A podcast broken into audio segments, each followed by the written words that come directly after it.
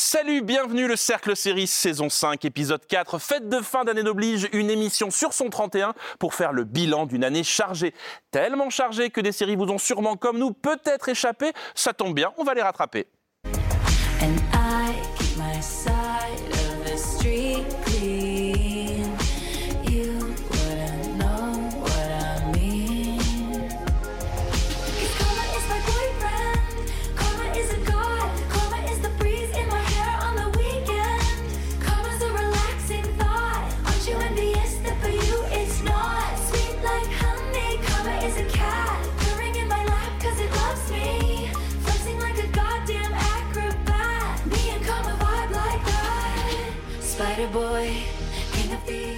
Et autour de la table, dans The Resort, un couple part en vacances et mène l'enquête. Elle, ce qu'elle a préféré en 2023, c'est partir en vacances. On mènera l'enquête pour savoir où. Salut Émilie Semiramoth Salut Renan. Son bilan de l'année 2023 à elle est plein de séries, de chats et de Taylor Swift. Bientôt à elle, la couve du New York Times. Salut Charlotte Bloom Sambre, signé Jean-Xavier de l'Estrade et la série choc du moment. Et le choc autour de cette table, c'est qu'il a changé de coupe de cheveux. Pierre Langlais Bargain, c'est la nouvelle sensation venue de Corée. Elle, c'est la sensation du cercle. et On sait vraiment pas d'où elle vient. Merci de venir la chercher. Salut, Perrine Kenson. Et on fera connaissance avec Adjani Salmon, une nouvelle voix des séries avec Dreaming Wills Black. Et lui, c'est une nouvelle voix du cercle. Salut Alexandre Buyou-Kodabas. Salut, Renan. On est ravi de vous accueillir. Moi aussi, je suis ravi d'être là. Et il retentit quand ils veulent en dire un peu trop sur les séries au programme, le buzzer du cercle série. Je vous le disais, dans quelques instants, on découvrira les séries qui ont fait battre très fort les petits cœurs de la bande. Mais juste avant dernière liquidation, avant changement d'année, on rattrape quelques séries qui nous auraient échappé. Et on commence naturellement avec une série choc. Ce n'est pas tout à fait une série passée sous les radars. Cendre de Jean-Xavier de l'Estrade est en train de devenir, depuis sa diffusion en novembre dernier sur France 2, un phénomène de société. Une série choc qui retrace, à partir du livre d'Alice Géraud, également scénariste, une affaire de violeur en série qui a sévi à la fin des années 80 dans le nord de la France. Une histoire vraie, terrible, qui mettra plus de 30 ans à se résoudre, que Jean-Xavier de l'Estrade et le scénariste Marc Herpoux restituent avec puissance et colère en multipliant les points de vue. Je parlais de série choc, Charlotte, mais on peut penser également à sa manière à D'argent et de sang de Xavier Giannoli, l'autre phénomène série du moment, qui racontait l'histoire de cette arnaque à la taxe carbone pour nous alerter sur les folies du capitalisme. Sambre fait un état des lieux terrible du système politique et du monde dans lequel on vit. Et capitalisme monstrueux, encore. Super Mais forcément, la, la série, de par sa proximité avec le spectateur, est, voire se doit, je crois, d'être politique. Et ce que je trouve le plus, le plus puissant avec Sambre, il y a mille raisons de la regarder, il y a mille raisons de la trouver puissante, c'est la façon dont elle raconte la société. Effectivement, une société patriarcale, capitaliste, dans laquelle une femme violée, tout le monde s'en fout, ça change la vie de personne à part la sienne. Franchement, vaut mieux être mort, en fait. On gêne moins un peu ce qui se passe autour de nous. Et ce qu'elle a de extrêmement politique, cette série, c'est qu'elle nous montre que ce, fait divers qui a commencé dans les années 80, si on regarde la façon dont, euh, dont ces affaires sont traitées, dont ces femmes ont été traitées, voire maltraitées, c'est encore euh, vrai aujourd'hui. La façon dont les séries nous racontent le passé, elles le font surtout pour nous obliger à regarder la société actuelle et à réfléchir à comment on vit et ce qu'on peut changer. Et vraiment, tout ce qu'elles nous montrent dans la série, parfois dans une moindre mesure, mais honnêtement pas tant que ça, c'est encore le cas aujourd'hui. On maltraite encore les femmes, on ignore encore les viols, on a encore du mal avec le vocabulaire. Donc elle est d'autant plus forte et d'autant plus presque agressive avec le spectateur parce qu'elle nous, elle nous met le nez dans la vérité de notre époque. On est au, au présent avec cette série. Mais alors, Émilie, comment on transforme ça en fiction? Comment la série transmet cette indignation dont parlait Charlotte? Bah, pour transformer tout ça en fiction, il faut faire. euh, Ça passe d'abord par des choix, donc des choix artistiques et politiques, euh, ce que tu disais à l'instant. Donc on a une structure simple. On a à chaque fois un épisode raconté du point de vue d'un personnage. Et on voit dans ce schéma quelque chose de très important, c'est qu'on donne surtout la priorité aux femmes, Euh, celles qui sont euh, les principales concernées et celles qui sont évidemment ignorées et méprisées tout au long de ces euh, 40 années d'enquête. Euh, et c'est comme ça que la série transmet cette indignation. Quand on voit vraiment un système, une culture, quelque chose de récurrent, une ignorance permanente qui rend fou euh, le spectateur, logiquement, en tout cas moi, euh, clairement. Et les spectatrices Oui, aussi, oui, surtout. euh, parce que ce ne sont pas des faits isolés. Et donc, je vous propose de constater ça tout de suite avec un extrait, euh, avec la juge qui est jouée par Pauline Vas-y. Parigot. C'est quoi ta théorie? Je t'écoute. Mélanie Darbois, 13 octobre, 7h30 du matin. Jamila Ben Saïd, 27 octobre, 6h35 du matin. Élodie Potier, 6 novembre, 6h45 du matin. Viol, viol, tentative de viol, toutes sur la D959. À quelques détails près, même horaire, même mode opératoire. Ok. Qu'est-ce que t'en conclus? Je viens de te le dire que c'est le même auteur. On a un putain de prédateur sexuel. Je vais faire la jonction des trois affaires. Attends, attends, attends, attends, attends. Là, ça me paraît légèrement prématuré comme raisonnement. Tu plaisantes. Mais c'est à chaque fois le même scénario. Le mec surgit de nulle part, visage caché. Il les attrape toutes par derrière. Il les étrangle. Il les entraîne à l'écart de la route. Pas forcément jusqu'au bout, mais à chaque fois, à chaque fois, il y a des attouchements à la poitrine. Ok. Si tu vas par là, les agresseurs sexuels attaquent la plupart du temps par surprise, donc par derrière. Ils attaquent plutôt la nuit. Ils repèrent des femmes seules, à pied, parce que c'est beaucoup plus facile que des femmes accompagnées et en voiture. Puis enfin, ce genre de type, euh, il s'intéresse plus au sein des femmes qu'à leurs narines. Ce qui m'impressionne, outre l'extrait que vous venez de montrer, c'est votre visage pendant que vous regardiez cet extrait. On sent qu'il y a une colère, une indignation. Cette série vous a fait euh, un très grand effet, Oui, donc euh, j'ai détruit un téléviseur par épisode euh, de la nervosité. Euh, bah, on voit dans cet extrait comment elle se heurte à un mur quand elle essaye de convaincre le procureur qu'on n'a pas affaire à des cas isolés. Et on se heurte à un mur à chaque fois qu'une femme essaye de prévenir un homme de, de la gravité de ce qui est en train de se passer. C'est ça qui rend dingue, hein, c'est ça qui, qui fâche, euh, à minima. À l'exception notable du commissaire Vinclair qui est joué par euh, Olivier Gourmet, qui est euh, le seul euh, homme déconstruit de la série. Bon, il faut noter que la série parcourt quatre décennies, comme tu le disais, et qu'on observe hein, quand même un petit changement des mentalités. C'est- petit, léger, C'est hein. c'est léger, mais on se rend compte du chemin qu'il y a à parcourir. Encore, on est très loin du compte, parce que même si la loi et la justice sont censées être du côté de ces femmes, la culture toxique domine, et c'est ça qu'on se prend en pleine figure. En fait, ce que vous dites, c'est que cette série, et Charlotte le, le- signifiait, elle est vraiment au présent. Alexandre, est-ce que vous comprenez ce phénomène? Donc c'est quoi? C'est la force du sujet, c'est le traitement de Jean-Xavier de Lestrade, son apport documentaire.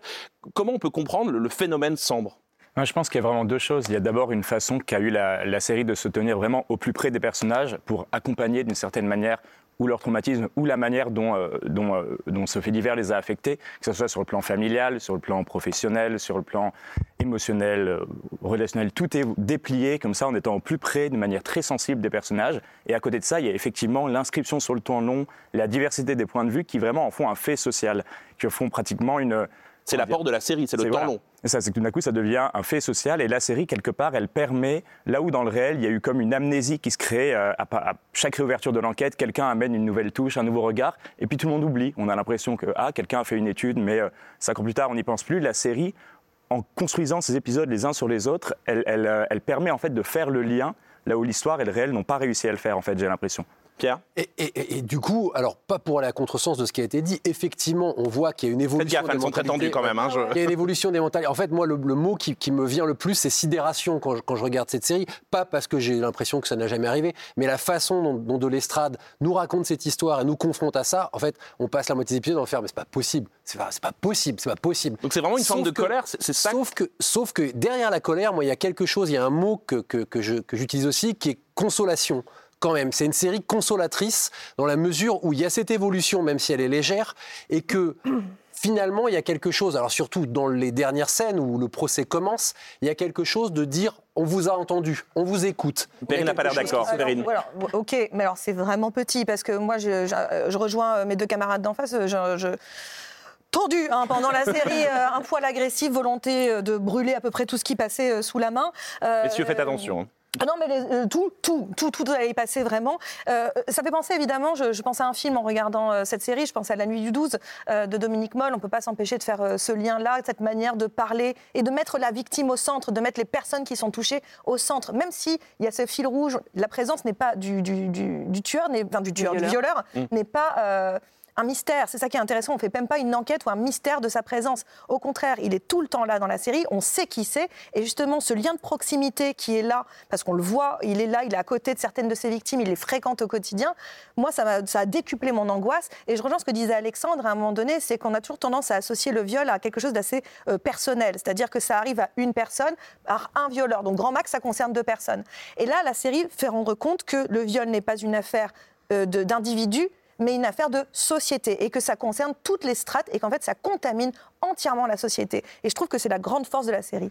Charlotte, c'est une question de point de vue aussi dans cette série. Il y a plusieurs points de vue, donc à, à chaque épisode. Montrez-nous un autre point de vue. Par un autre extrait. Mm. Qui m'est vraiment très en colère. Madame le maire, mesdames et messieurs les conseillers municipaux, nous apprenons aujourd'hui dans la presse que le projet de zone commerciale ne s'installera pas chez nous, mais sur la commune de Aumont. Vous savez comme moi, Monsieur Martin, que cette décision n'est pas de mon fait. C'est un choix de l'État. Un choix que je ne peux que regretter. Il a bon dos, l'État, madame. Vous savez toutes et tous ici l'énergie que j'ai mise à défendre ce projet. Un projet que je porte depuis le début de mon mandat. Vous le savez tous. Vous le premier, Monsieur Gouette. Et vous aussi, Monsieur Martin. Je crois ici que personne ne doute de votre énergie, Madame le maire. Le problème, c'est que vous vous en servez souvent pour brasser du vent. Vous pensiez vraiment que la publicité faite à la commune avec votre histoire de violeur serait de nature à attirer des investisseurs? Eh ben voilà. Oui, bah c'est logique, ça. alors. Nous y voilà. C'est ça que vous me reprochez. D'avoir alerté nos concitoyennes contre un violeur. Vous savez quoi? Si c'était à refaire, je le referais. La force de Noémie Lovski, Charlotte. La mère Caruso qui a eu l'audace de prévenir les habitants de sa ville qu'il y avait un violeur en série qui traînait et qui, par sa faute, fait perdre de l'argent à sa commune, puisqu'on nous explique qu'une usine ne va pas s'installer. Je me disais au, début, une série politique qui parle d'une société capitaliste. La femme ne rapporte pas d'argent à la société, donc euh, on se tait, on les laisse se faire violer, et pendant ce temps-là, la symbolique pour moi est encore plus forte. On garde une usine où travaille notre violeur, et on laisse les hommes travailler, et on laisse les hommes faire leurs affaires. Et on nous montre dans cette scène que politiquement, le viol, c'est pas bien, ça embête tout le monde, on ne sait pas comment le gérer. Et puis bon, il y a quand même beaucoup plus d'hommes que de femmes à cette table, donc euh, c'est pas vraiment un problème qui les concerne. Mais en plus, on va déstabiliser le monde des hommes en parlant des femmes, puisque l'usine ne s'installe pas. Je trouve cet extrait tellement intelligent. Vous l'aurez compris, Sambre s'inscrit dans la lignée de ces grandes séries de l'année qui ne laissent pas indifférent. Une série puissante, 6 épisodes à découvrir en replay sur France TV et MyCanal. Et maintenant, on change radicalement d'univers. On va pas se détendre non plus, mais tout ça en un seul plan séquence. Et oui, pas de coupe dans Bargain, la série coréenne disponible sur Paramount+, une fiction tendue, très tendue, en temps réel, qui nous enferme dans un immeuble sur le point de s'effondrer, peuplé de gangsters et de sociopathes, tout ça sur fond de trafic d'organes et de tremblements de terre. Elle est bien cette émission de Noël, elle est détente. Une sorte de Hunger Games avec des gens cinglés, filmés en plan séquence. Une série à ne pas mettre devant tous les yeux qui veut nous en mettre plein la vue, Alexandre. Oui, c'est la série parfaite pour euh, digérer le repas de Noël. Ah oui, Noël j'ai l'impression. ici. Pas pour faire Euh, sorte, ou hein. pour mamie, voilà. Bon, euh, euh, Bargain, c'est vraiment une série qui s'inscrit dans une tendance qu'on a vue cette année, euh, des, des séries à vouloir nous en mettre plein la vue, et notamment en ouvrant euh, les vannes du spectaculaire. On repense euh, dès le début de l'année à The Last of Us et ses hordes de zombies, son Amérique dévastée.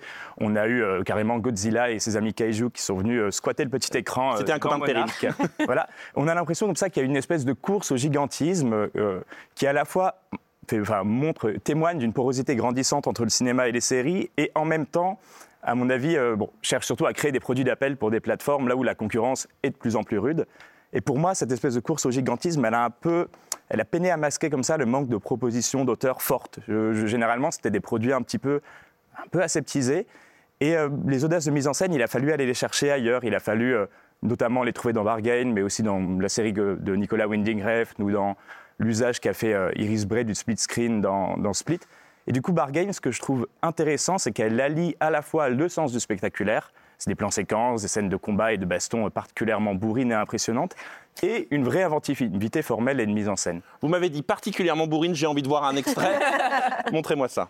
Bah, je- L'extrait qu'on va voir, il se situe au début du deuxième épisode où les personnages, qui sont une prostituée mineure et euh, un client plus âgé, ont été, euh, suite à une succession de fausses pistes et de retournements de situation euh, complètement fous, projetés dans les tréfonds de, de- l'hôtel euh, dans lequel ils étaient. Ils vont devoir remonter un à un les étages, comme les niveaux d'un jeu vidéo, et c'est vraiment appuyé par la mise en scène.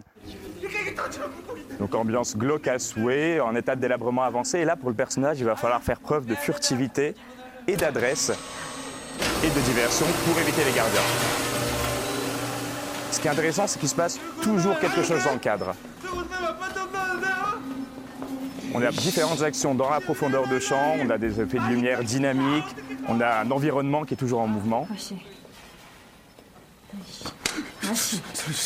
Et là, nos deux personnages vont devoir s'entraider pour sortir.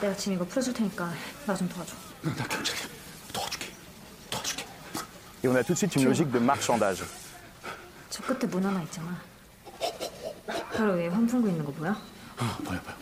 저 끝에 문 하나 있잖아. 바로 위에 환풍구 있는 거 보여? 뭐야 뭐야 뭐야. 저 새끼들 피해서 뛴 다음에 나를 거기 가서 목마 태워서 올려. 몽골 태워. 오케이. Cette logique de marchandage, elle va régir l'intégralité de la série. Donc en fait, en une minute à peine, on a posé le cadre, les règles du jeu, les objectifs des personnages. On est prêt à se lancer dans cette espèce de jeu vidéo, série bourrin, euh, qui, à travers sa violence nihiliste et sa virtuosité, raconte quelque chose, ou en tout cas cauchemarde un pays en crise rongé par les inégalités. C'est sympa Noël avec vous, hein, vraiment, un violeur en série, du trafic d'organes. Pierre, on avait vu le phénomène Squid Game, hein, les séries coréennes sont en train de submerger le monde. Est-ce que Bargain, prix du scénario au dernier festival Cannes Série, va faire de même? Alors, euh, c'est vraiment à déconseiller aux gens qui ont de la tension artérielle. hein. Euh, c'est trois heures mis bout à bout, concrètement de hurlements et de panique totale. C'est-à-dire, il y a une ou Ce deux scènes où les gens vous faites sont quand vous regardez posés. tout le cercle série à la suite. donc, donc, en fait, ça peut sur la longueur devenir assez épuisant. Mais il y a le tour de force de la mise en scène et de l'interprétation, parce qu'il faut imaginer du coup qu'ils ont, bah, c'est du théâtre hein, quasi. hein. D'ailleurs, on est dans dans des surfaces assez réduites et c'est beaucoup, beaucoup, beaucoup, beaucoup de dialogue, mine de rien. Euh, et donc, il y a quelque chose à tenir pour les acteurs qui est assez impressionnant. Moi, ce que j'aime là-dedans, c'est que ce genre de série. Alors, on peut toujours dire le plan séquence, c'est un peu le truc frime euh, pour montrer qu'on est trop fort, qu'on est trop virtuose. On fait du plan séquence, en veux-tu, en voilà, et ça a sa limite. Mais moi, ce que j'aime bien, c'est aussi que ça peut revendiquer que la série peut être visuellement peut être non pas cinématographique, ce qui est le mot qu'on emploie en tort et à travers, mais en tout cas peut être un peu conceptuel, risquer des choses. Et une série comme Bargain, avec ses défauts, prouve que la série, c'est pas un art formaté et que ça peut se réinventer, que ça peut tenter des trucs, et rien que pour ça, ça vaut le détour. Charlotte. Ça vaut le détour. non, en fait, c'est très marrant de lui donner un prix de scénario alors que c'est une série qui ne joue que sur sa réalisation. Un prix de la mise en scène, d'accord. Oui, mais je trouve, moi, que c'est vraiment un peu juste un concept. C'est-à-dire que si t'enlèves ce côté euh, plan séquence, qui est certes fun, mais enfin, au bout d'un moment, t'en as un peu ras-le-bol, en fait, ça bouge tout le temps, t'es fatigué. Il y a un jeu... On sent, on sent que ça vous a bousculé. Non, que mais vous étiez Ça Ah, se mais binge pas, hein, que- ça se binge pas. Re- tu regardes Sambre, derrière tu regardes ça, bon bah voilà, il y, a- il y a deux mondes. Moi, j'ai- le cerveau ne, ne suit pas. Mais je trouve, en fait, j'ai j'ai du mal avec les séries qui donnent un concept et une fois que tu es dans la série, à part le concept, il se passe pas grand-chose. Cela dit, je suis un peu de mauvaise foi parce qu'il y, y a un humour qui est assez cool dans Bargain. Qui Ça s'est est pas vu là, pas l'humour, vraiment- hein, je pas. Vraiment. Vraiment, le personnage du flic est assez loufoque. Il a des tenues, euh, il est en bottes de pluie, en slip, en gros, pendant quasiment toute la série. Il a Ça un humour noir très agréable. Effectivement, il y a une violence, une grande violence, mais c'est très jouissif, puisqu'on le prend comme un jeu vidéo. Donc on se dit personne n'a mal, personne ne souffre. C'est un jeu et tout se passe bien. Mais vraiment, j'ai du mal à croire que quelqu'un s'est attaché au personnage et a eu peur pour eux. Alors, moi, c'est un petit peu pour la, la jeune, la jeune femme qu'on suit, qui, qui- qui est celle qui nous fait vraiment un petit peu rentrer dans, dans- dans cette histoire. En fait, pour moi, le, le- le problème de la série, c'est qu'il a un épisode 1 absolument démentiel. Ouais. Il a un premier épisode qui est... C'est euh, rare parce que je vous rappelle qu'au cercle série, vous me dites à chaque fois commencez par l'épisode 4. Ouais, bah là, Donc là, euh, je suis content, il faut regarder le premier Ah épisode. non, le premier épisode est juste Et incroyable et c'est un espèce de justement il y a cette idée de cet euh, immeuble qui s'écroule et qu'on va on plonge dans un dans un trou noir mais l'épisode lui-même est un trou noir c'est-à-dire qu'on part d'un truc dégueulasse enfin honnêtement sur la prostitution euh, sur mineurs et plus ça va pire c'est mais vraiment euh, on rajoute le trafic d'organes et le machin et, le- et vraiment chaque chaque minute de l'épisode je fais où est-ce qu'on peut aller encore un peu plus loin? Ah si ah vous trouvez et alors là moi je trouve ça C'est pas trop? Non, c'est fabuleux. C'est juste qu'après, bah, en fait, le problème, c'est qu'une fois qu'on a mis toutes les cartes sur la table dès le premier épisode, bah, les cinq autres, ils souffrent un peu, en fait, parce qu'ils n'auront jamais cette puissance euh, narrative et dramatique, en fait. Jamais. Oui, je trouve, je trouve que la manière de- de- que, enfin, que cette série a, comme ça, de, de quelque part de se gorger de tout l'inconscient d'un pays et de, le régurgiter comme ça, comme un espèce de cauchemar, a quelque chose d'assez fascinant. Après, je suis d'accord sur le fait que le premier épisode met la barre très très haut. D'ailleurs, c'est adapté d'un court métrage du créateur de la série. C'était bien Il comme après format étiré en série. Et effectivement, il y, a- y a- y a quelque chose où euh, les épisodes suivants n'arrivent jamais à se tenir à la hauteur de cette promesse, aussi parce qu'ils sont guidés par un objectif clair qui est il faut sortir de là. Alors que le premier, on est baladé, on se demande vraiment où on a mis les pieds, on a l'impression qu'on fait un pas, qu'une trappe s'ouvre, qu'on tombe dans une autre série. qu'une tra- Et, et l'exercice est fascinant, mais je trouve quand même qu'il y a des pistes, peut-être pour une saison 2, peut-être pour autre chose. Et il y a quand même d'autres surprises. Il n'y a pas que de la mise en scène dans les épisodes d'après, qui, en tout cas, moi, m'ont quand même piqué ma curiosité. Pour vous faire un avis, Bargain, le prix à payer, c'est disponible en ce moment sur Paramount Plus et MyCanal. Six épisodes trash et virtuoses pour vous réveiller comme il faut pendant les fêtes. C'est ça les bons conseils du cercle série. Après la claque, la caresse ou presque. Le couple est toujours en série un excellent sujet, les vacances aussi et les gens qui disparaissent aussi. Alors, The Resort, on est gâtés. Emma et Noah, un jeune couple, fêtent leur anniversaire de mariage dans un hôtel club au Mexique. Mais le farniente de courte durée quand Emma se passionne pour l'histoire d'un jeune couple disparu au même endroit 15 ans plus tôt. À moins que ce soit une excuse pour ne pas affronter les problèmes de son couple.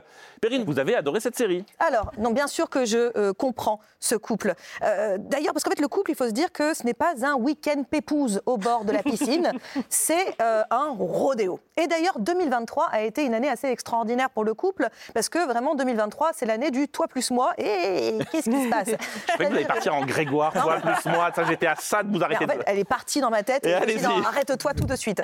Quoique. Et donc, parce que si on reprend, euh, on revient au début de l'année, eh bien, par exemple, on a euh, les tenants et les aboutissants d'une séparation avec Anatomie d'un divorce. Donc, on a on bien bien. On a aussi l'idée de comment passer au-dessus d'une relation pour en démarrer une autre avec Irrésistible. La pression au sein du couple, ça finit mal, dans Love and Death, on en a parlé le mois dernier. Ou encore une fois, la relation ami-amour, par exemple, dans Platonique. En fait, chacun peut trouver un peu là où il se euh, situe dans cette histoire. Alors montrez-nous cette enquête, comment le couple est un grand mystère, une grande aventure? Bah, alors c'est une grande aventure parce que être en couple, c'est aussi vieillir ensemble. Donc ouais, c'est, c'est- oui, on a décidé d'être, dans le fun aujourd'hui. Euh, alors que nos deux héros, là, euh, Emma et Noah, euh, voilà, passent des vacances euh, et qui mènent cette enquête sur ce couple jeune qui a disparu il y a 15 ans. Disparu, donc figé dans le temps, dans le moment de la passion, ce qu'ils ne sont plus, eux deux, et bah, eux sentent bien, bien, bien le temps passer sur leur relation. Alors, ce temps, il va être très central dans la série, c'est-à-dire qu'il y a ce jeu entre les deux époques, mais il y a aussi la notion du couple, enfin du temps dans le couple. Alors, on peut le voir de manière anthropomorphique et comparer, par exemple, le couple à euh, l'évolution d'une personne. La pubertad del matrimonio. The marriage of what? The puberty of marriage. Puberty Oh, of la marriage. pubertad del matrimonio. Yes, that's Okay, right, that's right. Yes, it's when the real love begins. You become who you will be. Donc l'amour, visiblement, c'est une question de temps. Il faut attendre 10 ans pour que ça commence vraiment. C'est un petit peu ce qu'on nous dit. Et il y a aussi encore une autre histoire de temps avec un autre couple que rencontrent nos héros, qui, eux, voient l'amour et le temps comme euh, un bail renouvelable. So every seven years, we'll pick a vacation spot we've never been to. So the first time we went to Laos, Uh-huh. you know, by Oh. Thailand, Southeast Asia, Yeah, yeah, and then the Memphis. next seven years was Memphis because Ted is a big Elvis fan. Uh, guilty. So anyway, this year what we're doing is we always have a good time, but we also spend the week reevaluating our marriage to see if we want to stay married. Oh. Yeah. Okay, that's that sounds absolutely terrifying. Marriage is technically a contract. That's right. People change, love changes, yin and yang. So why not plan for these things by really asking ourselves, do we still make each other happy? Oh, and do we still surprise each other? Uh, You know, if we make it through this trip, we will be at 21 years. Wow. Uh, okay, and like, what if you what if you don't? Oh, we separate and life goes on. Yeah. No biggie. Pas de problème. Voilà, mais c'est une autre manière assez comptable de voir les choses. En fait, The Resort, c'est-à-dire que c'est une série mystérieuse puisqu'il y a une enquête, mais pour moi, c'est aussi une manière ingénieuse de trouver l'équation de l'amour entre euh, temps, sentiment, individu. En gros, c'est le E égale MC2 du love. Cette euh, crise d'angoisse euh, vous était offerte par euh, Perrine Kenson dans le cercle série. Charlotte, vous qui aimez uniquement les vacances à Seattle, est-ce que ce séjour au soleil vous a fait du bien? Eh ben non, pas du tout. moi, j'ai vraiment. Je ne sais pas si vous voyez la tête d'Emma dans le car où elle est comme ça. Elle a Bah, envie c'est de moi. vomir. C'est moi devant la série. C'est un 12 sur 20. À tout péter, peut mieux faire, à bien copier sur ses voisins. White Non. Lotus et Lost, euh, à tenter le coup. Je trouve le ton, mais, mais faux, mais vraiment avec des personnages qui se forcent à être cool, mais qui le sont pas. Ils Ils sont sont jamais chiants. à être cool. On. Ah si, il y a un côté, un faux rythme un peu euh, rebondissant avec des personnages féminins qui sont factices et qui me, moi, m'ont m'ont éreinté. En fait. J'ai l'impression que c'est un search party raté.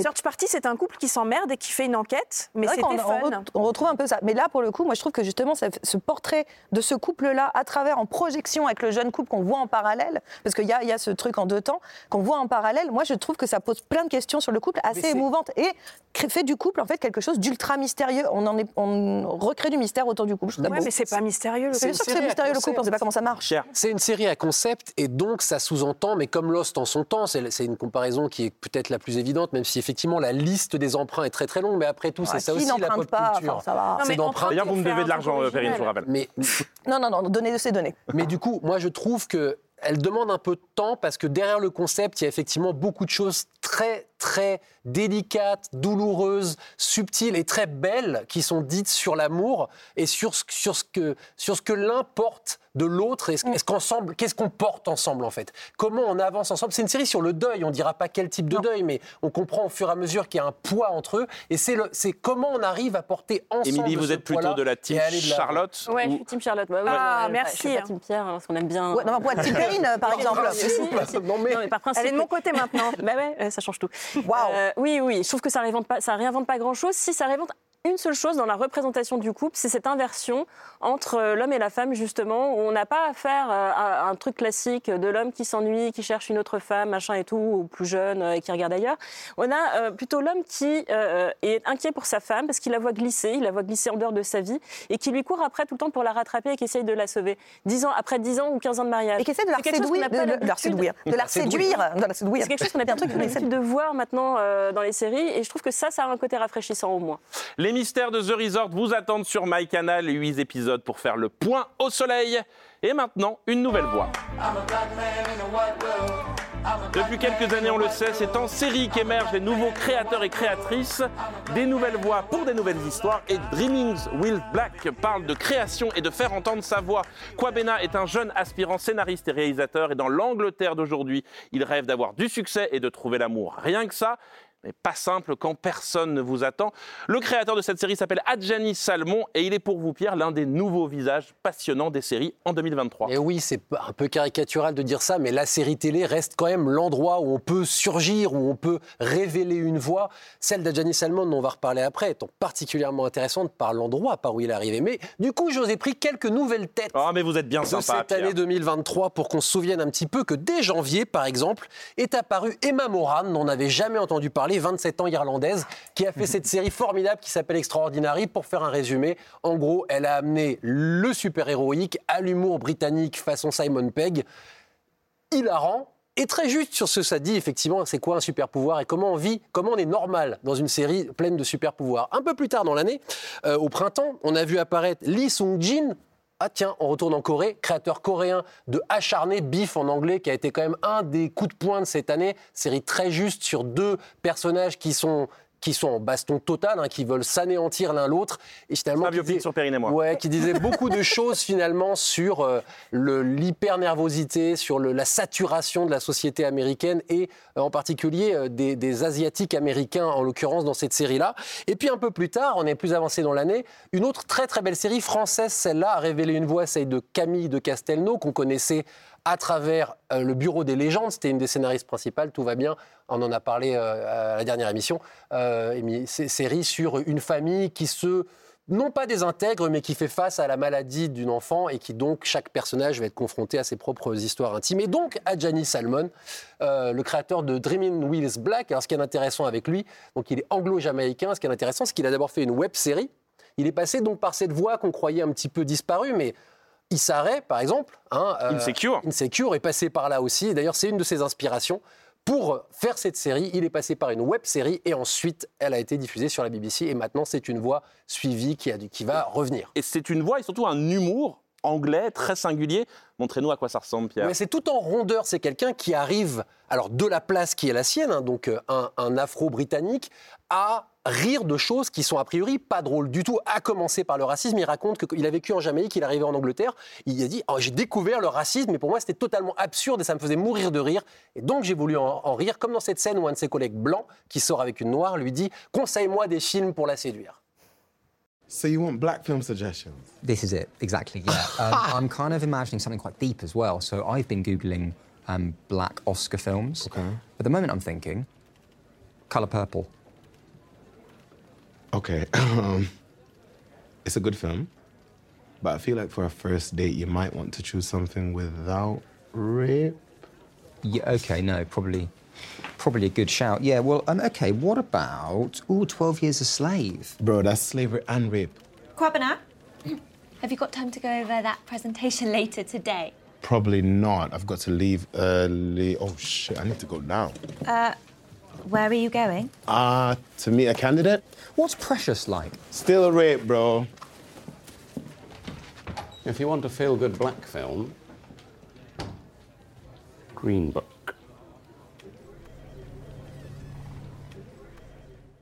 Une bonne ambiance au bureau. Émilie, est-ce que vous avez ri à Dreaming with Black juste avec cette scène. Ah bah, on a bien choisi. Ouais, non, pour être tout à fait franche avec vous, je sais toujours pas trop quoi penser de cette série et de ce garçon. Eh bien, c'est maintenant qu'il veut nous donner votre avis. Non, parce que ce qu'il raconte, euh, je connais, euh, on l'a déjà vu ailleurs. Euh, tu parlais d'Insecure en termes de référence. C'est difficile aussi de ne pas la comparer à Atlanta. Et la comparaison est forcément très cruelle, je trouve.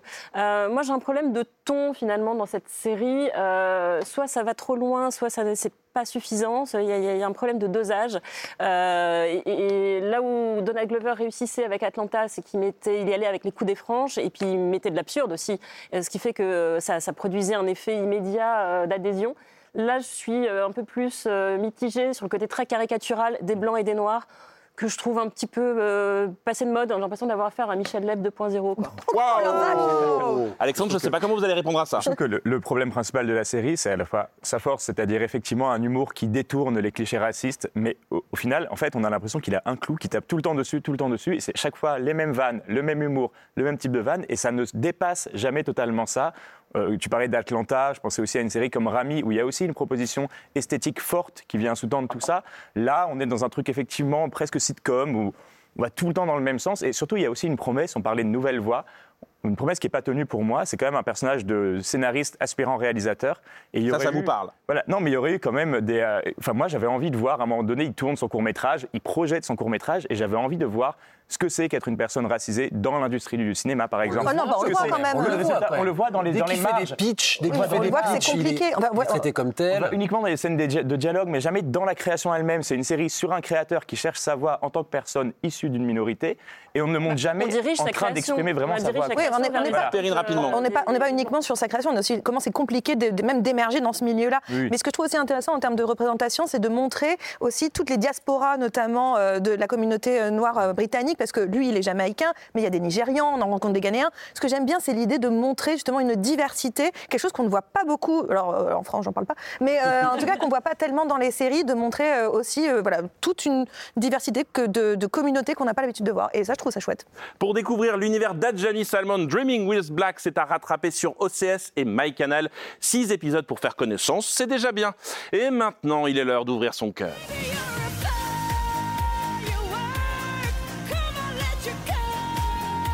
Que je me concentre avec Perrine qui se met à danser Tous les mois, je leur impose un programme plein de séries. Ils décritent, ils débattent, ils supportent mes lancements à rallonge et le tout avec le sourire et même en chorégraphie avec Perrine. Mais derrière la froideur critique, il y a un petit cœur qui bat. Alors je vous ai demandé à chacun de répondre à la question série qui sera sur toutes les lèvres en cette fin 2023. Si on ne doit voir qu'une série en 2023, ce serait laquelle? Et je me tourne vers celle qui ne sait pas choisir dans la vie, donc c'est quand même très rigolo de lui poser la question. Elle est meilleure en chorégraphie qu'en choix. Perrine, question, roulement de tambour, c'est quoi votre série de 2023 Ah non, elle fait le... Moi, j'arrête. Bah, il a fallu attendre le- la fin de l'année pour moi, puisque c'est Un meurtre au bout du monde, euh, la série euh, du duo Zalbat Mandij et euh, Britt Marlin. Euh, si je devais résumer cette série, dont on a parlé déjà le mois dernier, c'est un cluedo au temps de l'intelligence artificielle. C'est une rencontre entre Agatha Christie et Isaac Asimov. C'est une déclaration d'amour à la Gen Z, ce que je trouve formidable, et aussi un concentré des préoccupations du 21e siècle, de- du dérèglement climatique aux violences faites aux femmes, coucou, Sambre, en passant par le tout technologique. Une série tout 2023, quoi. Mais oui, et surtout, c'est une série qui arrive à remettre du cœur dans la froideur euh, de- du, du- de- du tout numérique et qui arrive à remettre du cartésianisme, j'ai envie de dire, dans les sentiments. Bref, je pense qu'en crêperie, on appelle ça une complète. Et je sais, moi, je trouve ça parfait. Pierre, c'est à vous. Oui, alors j'ai pas pris la série la plus originale parce qu'elle est considérée comme, comme beaucoup comme la série la plus hype du moment. C'est la série la plus branchée, c'est The Bear, la saison 2 qui a été diffusée cette année. Alors oui, on peut lui reprocher d'être un peu trop hype, d'être un peu trop dans le moule de la série d'auteur. Moule, voyez, voyez je- Non, non, non, non, on avance, Si, là, si, si. Ce n'est pas une casserole vide, mon cher Renan Bear. Oh, vache. c'est une cocotte débordante d'émotions. Il y a plein de choses qui se passent, il y a des personnages magnifiques, Alors, évidemment il y a des guests magnifiques aussi, mais à chaque épisode on va aller creuser les névroses, les traumas de ces personnages-là et révéler à travers la bouffe, parce que ça donne aussi un peu faim, comment ils vont pouvoir avancer dans la vie. Moi je trouve ça très beau, je trouve ça très intense, il y a des épisodes qui sont d'une force et d'une d'une puissance dramatique comme on en a peu vu cette année. Pour moi c'est vraiment le gratin des séries 2023. Trop de métaphores culinaires. Et regardez qui vient d'arriver, c'est Charles Bosson. En fait, il était sous la table depuis le début de l'émission. C'est merveilleux. Merci Charles de nous rejoindre. On avait besoin de vous pour faire ce bilan. Quelle est votre série de l'année? Et j'espère qu'elle va énerver tout le monde autour de la table. Il y a des chances, mais j'ai entendu parler de Nicolas Winding Refn tout à l'heure, donc j'ai peut-être un nouvel allié. Il était bien sous la table, hein, vous voyez La série, c'est The Curse. Pour moi, c'est la série de l'année. Regardez, il est là, il énerve tout le monde. Mais merci Charles, je suis content Parce de vous que avoir. Qu'est-ce que c'est une grande série? C'est une série qui vous laisse pas tranquille. C'est Et en fait, la sûr. plupart des séries que j'ai vues cette année sont des, sont des univers très clos. Et celle-ci, j'y suis entré comme dans un labyrinthe. Elle me travaille encore. Elle est à cheval sur 2024, donc je pourrais la remettre dans mon top de 2024. Et surtout, c'est le triomphe d'une actrice qui est Emma Stone. Euh, la série finit le 14 janvier. Le 17, c'est la sortie de Pauvre créature de Yorgos Lanthimos. Et je trouve que c'est à l'image des séries aujourd'hui et du travail des actrices et des acteurs aujourd'hui. Ils font des films comme ils font des séries en même temps. Ils travaillent la même chose. Et qu'est-ce qu'elle travaille de fascinant, euh, Emma Stone? Elle travaille sur un espace d'incertitude. C'est l'inverse du safe space qu'on essaie de nous vendre un peu à toutes les sauces. C'est vraiment l'espace périlleux. C'est l'espace du danger. C'est l'espace du corps, du sexe. Du bizarre. Du bizarre. Et voilà, pour moi, c'est une révélation. J'ai recommencé à la regarder. La, c'est la seule série que je revois cette année. Émilie, the floor is yours. Quelle est votre série de l'année Euh, alors moi j'ai choisi une fin de série, euh, celle d'Happy Valley avec sa saison 3, euh, parce que pour moi le sergent Catherine Kaywood c'est juste l'un des meilleurs personnages féminins qu'on ait vu à la télévision depuis très longtemps. Euh, c'est à la fois une femme ordinaire, euh, une girl next door, une voisine, euh, et une femme absolument extraordinaire parce qu'elle porte... euh, toute la misère du monde sur ses épaules euh, avec foi et générosité. Euh, c'est aussi une très grande série sur la toxicité masculine. On en parlait tout à l'heure avec Sambre et ça- les deux se répondent très bien. On est très loin des stéréotypes traditionnels des, séries policières sensationnalistes. Là, on a vraiment le, portrait d'une femme qui mène un combat acharné pour protéger sa famille et euh, surtout pour mettre derrière les barreaux l'homme qui l'a détruite. Euh, je trouve que c'est un très bon exemple à suivre. Happy Valley saison 3. Rugueux. Alexandre, c'est votre première autour de la table, mais il va quand même falloir nous répondre quelle est votre série de l'année? Bah, difficile de passer à côté, mais cette année, on a vu la fin de la guerre de succession qui a opposé les membres de la famille Roy pour le contrôle de euh, l'empire médiatique créé par le patriarche Logan. Alors, Succession, c'est une série qu'on a euh, détesté, adoré, ou des personnages qu'on a adoré, détesté, on ne sait plus trop. C'est comme au cercle série, hein. vous, avez fait connaissance avec Perrine. En tout cas, un, un monument de, de- de cruauté servi par des dialogues euh, ciselés et des interprètes en état de grâce. Je trouve que tout ça, ça aurait pu nous lasser, mais les, créateurs ont vraiment su arrêter la série à temps, après une quatrième saison qui, pour moi, a vraiment enfin ouvert les vannes de l'émotion pour faire un peu des, failles des personnages, comme ça, la vibration première de sa narration, ce qui manquait un petit peu parfois dans les séries précédentes. Et je trouve que là, dans cette saison, qui trace quand même, comment dire, on a vraiment, qui met vraiment en scène les collusions entre euh, un système médiatique et un système politique au fil d'une campagne euh, électorale américaine euh, sous haute tension. Il y a vraiment une manière de relier l'hyper contemporain aux mythes les plus anciens, aux tragédies euh, des Atrides, à Shakespeare. Et moi, il y a une phrase qui m'a, une phrase qui m'a marqué dans un des derniers épisodes où Kendall parle de son père en disant euh, qu'il se sentait parfaitement à l'aise, confortable dans l'époque. Et je pense que cette phrase-là, qui est assez vertigineuse, c'est vraiment ça la monstruosité originelle de cette série. C'est l'histoire de quelqu'un qui se sent parfaitement confortable dans l'époque. Elle est en deuil depuis la fin de Succession. Regardez, elle vous regarde avec amour parce que vous en avez très bien parlé. Charlotte, est-ce que c'est Succession saison 4 aussi votre série de l'année? Non, c'est The Curse. Euh, J'ai adoré. Et Copenhagen. Et Copenhagen. ah bah alors vraiment, on a les mêmes. Mais regardez hein. comme ils sont contents de se C'est, euh, retrouver, ces deux-là. non, ma série préférée de l'année. Eh ben moi, je suis l'inverse de Perrine, c'est-à-dire que ma série préférée de l'année, c'est la première que j'ai regardée en janvier et rien ne l'a battue pendant toute l'année. C'est La nuit où Laurier Gaudreau s'est réveillé, la série de Xavier Dolan. Elle m'a, elle m'a terrassée, en fait, cette série, et je, je crois que je m'en suis jamais remise, puisque j'ai eu beau regarder des trucs magnifiques, L'Hôpital et ses fantômes, The Changeling. Non, non, c'est elle, c'est elle que j'aime, c'est ce drame familial extraordinaire, magnifiquement cousu, euh, étrangement serein par moments, euh, étrangement lumineux malgré la lourdeur du secret qui nourrit, qui détruit, qui ronge tous les membres de cette famille. Je ne suis pas euh, particulièrement fan du cinéma de Xavier Dolan, mais là, vraiment, et j'utilise vraiment jamais ce mot, c'est un chef-d'œuvre. Il a, il a créé une série qui, pour moi, est assez universelle.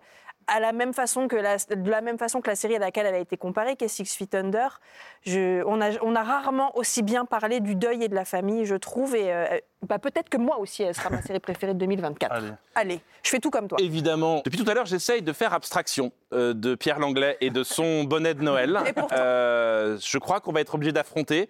Je crois qu'on est obligé de passer en 2024. Euh, Allez, on vous annonce le programme. Malgré les répercussions de la grève historique à Hollywood, le calendrier série 2024 est bien plein de nouveautés et de reprises. Quelles sont les séries à guetter? Je crois, Pierre, que vous nous emmenez dans les airs avec un duo très classe, et en plus il fait l'avion au secours, Steven Spielberg et Tom Hanks, rien que ça. Oui, ouais, vous vous rendez compte, Band of Brothers, frères d'armes, c'était il y a 22 ans, The Pacific, deuxième volet de cette trilogie il y a 13 ans, et donc troisième volet de cette trilogie sur la Seconde Guerre mondiale. Cette fois-ci, on va être dans les airs avec l'aviation américaine pour... Alors, la promesse, on l'espère en tout cas, c'est la même que les deux premières séries, c'est-à-dire a priori une grande fresque patriotique sur les héros de l'Amérique, et en fait un propos extrêmement dur critique, même parfois, en tout cas dans The Pacific, c'était assez clair, sur la guerre, euh, la brutalité, le fait qu'on on a affaire à des gosses qui vont se faire détruire psychologiquement, physiquement, un monde en fait dans un état terrible. Et vu le monde dans lequel on vit aujourd'hui et l'importance de la guerre, malheureusement, aujourd'hui, on l'espère que ça sera une série qui, d'une façon ou d'une autre, sera un commentaire toujours d'actualité, ce qu'on attend des grandes séries historiques, bien sûr. Masters of the Air. Émilie, vous, ce sont les hommes en costume de Fellow Travelers qui retiennent, qui retiennent votre attention. Une série avec Matt Bomer et Jonathan Bailey. Je suis tout oui. Vous voyez, je vous écoute. Une fois n'est pas coutume, ouais. Euh, une série qui fait monter euh, la température euh, avec une histoire d'amour entre euh, deux des garçons les plus incandescents du moment. Euh, On est obligé de, Dis donc, de le dire. oh. Euh, oui, aussi. Elle a- elle a dit deux des garçons. Ah, ok, merci. Non, non, attendez. garçon. dit les deux. Attendez. Ah, évidemment que vous en faites partie. Ah, mais vous êtes tellement sympa. Puis c'est spontané, surtout. Mais oui, mais euh, on est mariés hein, dans la Oui, C'est vrai. Euh, c'est une sorte de tourbillon de la vie. Euh, ces garçons, ils se trouvent, se retrouvent, se séparent, se réchauffent, se perdent de vue au cours de quatre décennies. C'est un- aussi un- une sorte de thriller politique où on parcourt l'histoire récente et sombre des États-Unis. On passe du macartisme à la crise du sida. C'est en même temps, vous l'aurez compris, une série très sexy hein, qu'on vous recommande chaudement à regarder avec un seau à glace à proximité. Et vous savez quoi? On va en parler en janvier dans le cercle série. Vous m'avez convaincu. Perrine, c'est la très attendue nouvelle série du réalisateur coréen Park Chan-wook, le sympathisant, adapté d'un prix Pulitzer. Rien que ça. De quoi ça parle? Bah, c'est bien parce que vous m'avez pris à peu près tout ce que je voulais dire. Donc, euh, c'est un prix euh, Pulitzer. euh, C'est vrai que non, c'est pas grand-chose. Oh non, de c'est cette pas grand-chose, donc là, on vient de tout me piquer. Mais alors, moi, c'était un minimum, tu vois. Je, je- non, je mets- on parlait de niveau de série, voilà, Pulitzer ou rien. Euh, Et Park Chan-wook. Park Chan-wook, quand même, qui avait fait All Boy ou bien très récemment Decision to Live. Ça vous donne un petit peu prix de la mise en scène à Cannes pour rester au, au niveau cinéma. On en revient à ce que tu disais, Charles. Euh, donc, c'est un thriller d'espionnage qui part d'un espion, ça tombe bien pour le truc d'espionnage, franco-vietnamien, euh, sur les derniers jours de la guerre du Vietnam et de son exil aux États-Unis. Vous avez rien compris Moi non plus. Mais ça me donne envie, surtout qu'en plus, il y a Robert Downey Jr. qui joue dedans. Il joue quatre personnages, quatre perruques. Moi, franchement. Vous voyez, c'est à la perruque ah, voilà. que vous m'avez eu. Moi, ça, moi, je- ça coche toutes mes cases. Charles, vous vous attendez impatiemment 2024 et je crois qu'on est nombreux dans ce cas-là pour avoir la suite de D'argent et de sang, la deuxième partie, la série de Xavier Giannoli. Oui, cette grande fresque sur euh, l'arnaque à la taxe carbone, euh, c'est 12 épisodes, c'est 12 heures. On est resté suspendu comme ça après 6 épisodes, on attend la suite. C'est l'évolution euh, terrible du personnage de Neil Schneider. Euh, sans rien dévoiler, on est vraiment de plus en plus dans le loup de Wall Street, dans une espèce de, de chute comme ça terrible. Euh, c'est la preuve aussi que les, les histoires, ça n'a aucune importance, c'est comment on les raconte, puisqu'il y avait déjà eu un documentaire, un film, des livres, tout ce qu'on veut, mais qu'en fait on nous la raconte encore et tellement bien, avec tellement de détails, de précision. Voilà, c'est- une grande série de l'année, c'est un grand succès et c'est euh, voilà, c'est ce que j'attends le plus. euh, Et en- ça arrive très vite en janvier sur Canal+.